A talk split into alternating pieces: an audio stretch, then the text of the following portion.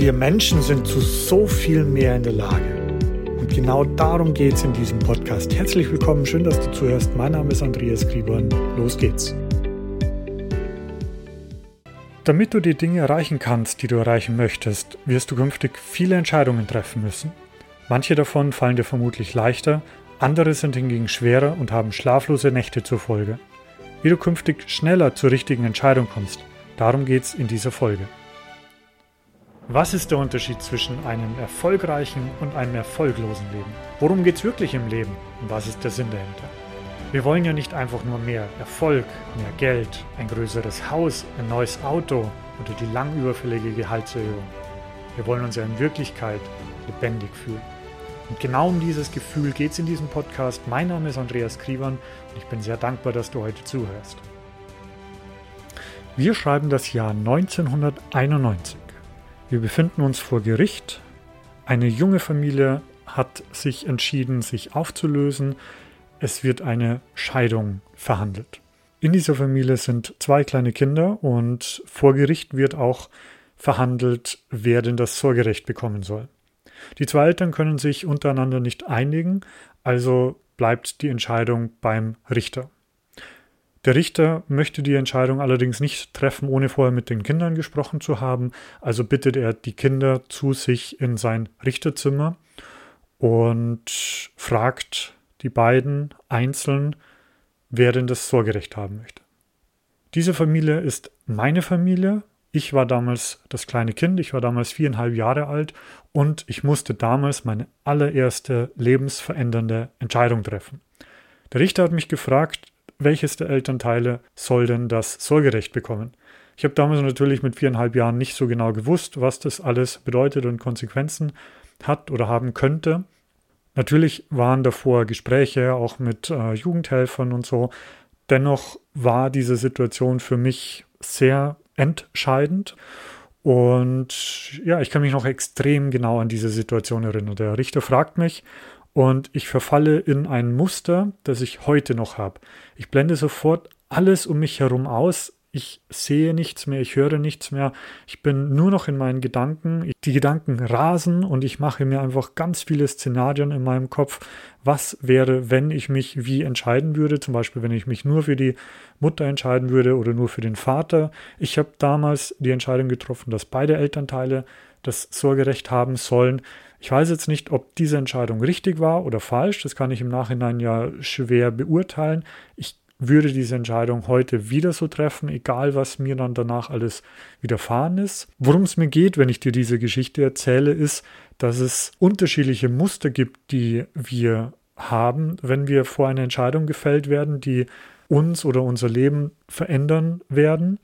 Und dass wir diese Muster erkennen und auch nutzen können.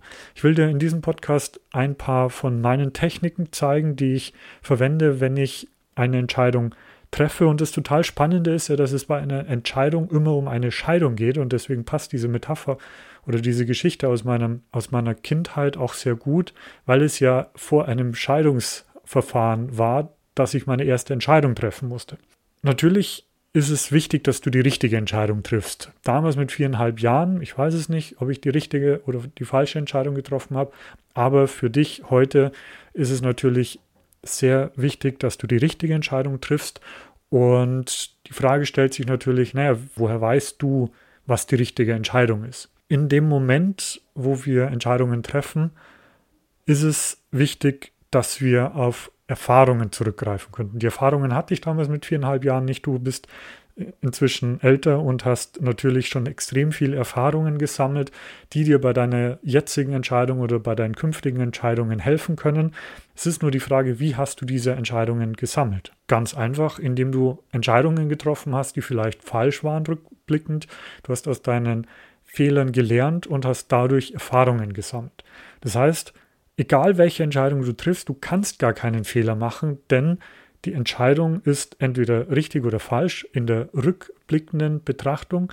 Allerdings ist auch die falsche Entscheidung sehr wertvoll, weil du dabei Erfahrungen sammelst und etwas dazulernst. Das heißt, es gibt gar keine Fehler. Es gibt nur Erfahrungen, die du sammeln kannst. Wenn du vor einer großen Entscheidung stehst, dann ist es natürlich extrem wichtig und wertvoll, wenn du dir deines Zieles bewusst bist und deine Absicht kennst, wozu du dieses Ziel erreichen möchtest, welche Entscheidung dich deinem Ziel näher bringt.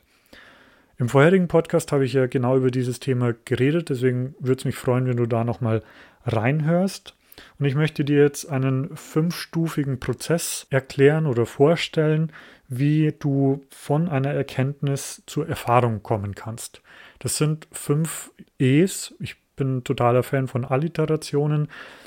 Die Alliteration ist Erkenntnis haben, Entscheidung treffen, entschlossen handeln, Ergebnis evaluieren, Erfahrung sammeln.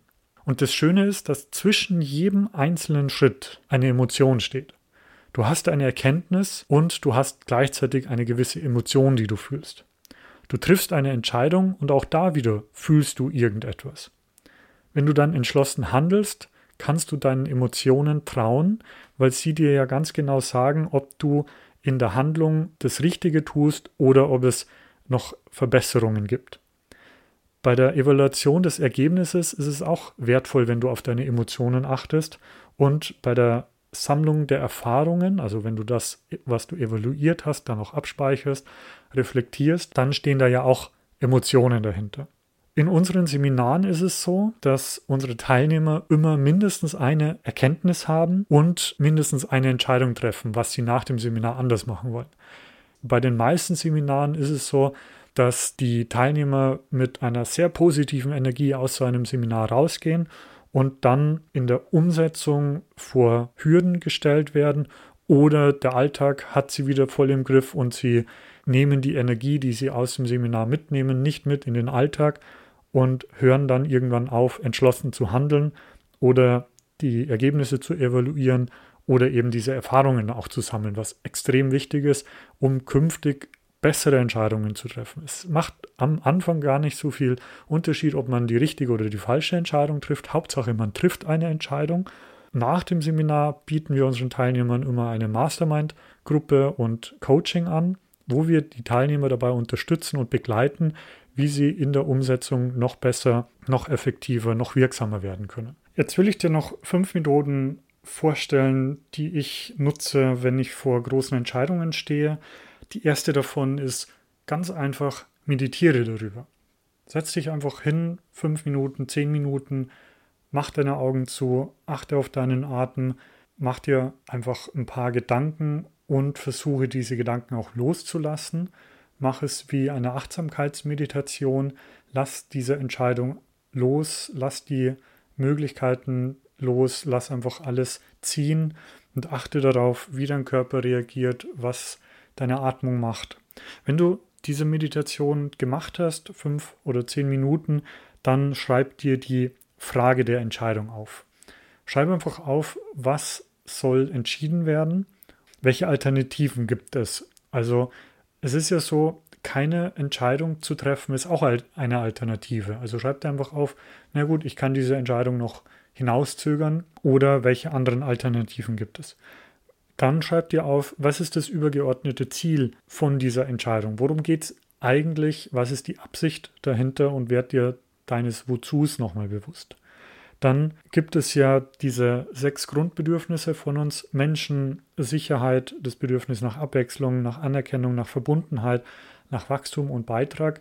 Wie werden diese Alternativen, die du dir ausgearbeitet hast, wie erfüllen die diese sechs Bedürfnisse? Also Alternative 1, wie stark ist das Bedürfnis nach Sicherheit erfüllt, nach Abwechslung. Das kann dir auch dabei helfen, dir deiner Entscheidung bewusster zu werden, für welche Alternative du dich entscheidest und für welche eben nicht. Dann schreib dir auf, welche Konsequenzen hat es, wenn du dich für eine dieser Alternativen entscheidest. Also auch, welche Konsequenzen hat es, wenn du dich nicht entscheidest oder wenn du dich eben für Alternative A oder B entscheidest. Dann schreib dir auf, welche Vorteile, welchen Benefit hast du, wenn du dich für eine der Alternativen entscheidest. Schreib dir das einfach immer auf und äh, werd dir da einfach bewusst, was es für Benefits und für Konsequenzen haben wird. Dann stell dir die Frage, was würde dein 70-jähriges Ich zu dir sagen? Also rückblickend aus der Zukunft, was würdest du dir raten oder empfehlen, Und auch rückblickend, was würde dir dein siebenjähriges Ich sagen, empfehlen? Oder wie würdest du reagieren, wenn du sieben Jahre wärst und vor dieser Entscheidung stehen würdest? Weil wir haben ja ge gelernt oder gesehen in meinem Beispiel, man kann auch einem viereinhalbjährigen Kind die Frage stellen, welches der Elternteile denn das Sorgerecht haben möchte. Dann was würde dir dein Vorbild raten, wenn du denn eins hättest? Also versetz dich einfach in die Situation, wer auch immer dein Vorbild ist, sitzt jetzt dir gegenüber und du unterhältst dich gut mit ihm und stellst ihm dann diese Entscheidungen oder die Entscheidung, die du hast und auch die Alternativen vor. Was würde dir dein Vorbild raten? Dann hol dir externe Unterstützung, also von deinen Freunden, von deiner Familie, von deinem Partner oder hol dir einen externen Coach, der mit einer neutralen Brille auf deine Situation blickt und dir deine Alternativen noch klar machen kann oder noch weitere Alternativen bringen kann und auch bei diesen Konsequenzen, bei den Benefits da noch tiefer reinfragt, weil manchmal sieht man die Dinge ja nicht so, wie sie tatsächlich sind, sondern nur so, wie man sie gerne hätte. Dann viertens, wenn du dir diese ganzen Sachen aufschreibst, wenn du dir diese Fragen stellst, wenn du dich, dir darüber Gedanken machst, versetze dich in einen positiven Zustand. Das ist etwas, das wir in unseren Seminaren auch immer machen, das Thema Status, innerer und äußerer Status. Stell dich aufrecht hin, schau, wie du schauen würdest, wenn du diese Entscheidung positiv treffen würdest, wenn du die richtige Entscheidung treffen würdest. Stell dich so hin, wie du stehen würdest, wenn du die richtige Entscheidung treffen würdest und atme so, wie du atmen würdest, wenn du die richtige Entscheidung treffen würdest. Und dann, wenn du immer noch nicht hundertprozentig sicher bist, welche der Alternativen du treffen kannst, meistens sind es ja dann nur noch zwei Alternativen, die man hat, ja oder nein. Wenn du das hast, dann wirf einfach eine Münze und sag dir, okay, Kopf ist ja, Zahl ist nein, wirf die Münze, schau hin und dann geht es nicht darum, dass du die Entscheidung triffst, die dann auf diesem Münzwurf, die da rauskommt, dass wenn du jetzt sagst, der Kopf ist ja und Kopf fällt, okay, dann mache ich das jetzt so, sondern achte, wenn du auf die Münze schaust, auf deine Körperreaktion. Was passiert da in dir, in deinem Körper, wenn du siehst, aha, die Münze hat jetzt entschieden, dass es ja, dass es getan werden soll. Wie reagierst du darauf? Ist es eine positive Reaktion, dann ist es die richtige Entscheidung. Ist es eine negative Reaktion, dann geh noch mal tiefer rein in dein Unterbewusstsein, weil vielleicht möchte es dir irgendetwas sagen, was du noch nicht siehst. Und da ist ganz schwierig herauszufinden, ob es nicht irgendwelche alten Glaubenssätze, irgendwelche alten Muster von deinen Eltern oder Großeltern irgendetwas ist, das dir indoktriniert wurde. Schau einfach, fühl einfach da rein, was dieser Münzwurf bei dir an körperlichen Reaktionen verursacht. Diese fünf Methoden kannst du jederzeit anwenden. Ich fasse nochmal zusammen. Meditiere darüber, schreib dir die Fragen auf, such Alternativen, was ist das übergeordnete Ziel, welche Bedürfnisse werden erfüllt, Konsequenzen, Benefits von den Alternativen. Was würde dein 70-jähriges Ich sagen? Was würde dein 7-jähriges Ich sagen? Was würde dir dein Vorbild raten? Hol dir externe Meinungen ein versetz dich in einen positiven Zustand, innen wie außen und wirf eine Münze und achte auf deine Körperreaktion. Wenn dich das Thema Coaching oder Mastermind-Gruppen interessiert, dann freut es mich, wenn du mich kontaktierst und uns anschreibst, einfach mal anrufst und dich von uns beraten lässt, was wir da so alles im Angebot haben. Wir haben schon sehr viele Kunden dabei unterstützt und geholfen, ihre Ziele zu erreichen und bei der Umsetzung, wenn sie dann vor schlaflose Nächte, vor einer Panikattacke oder so stehen oder voll drinnen sind, wir können dir bei diesen Problemen helfen, damit du dich endlich wieder lebendig fühlst und genau das Leben hast, das du haben möchtest.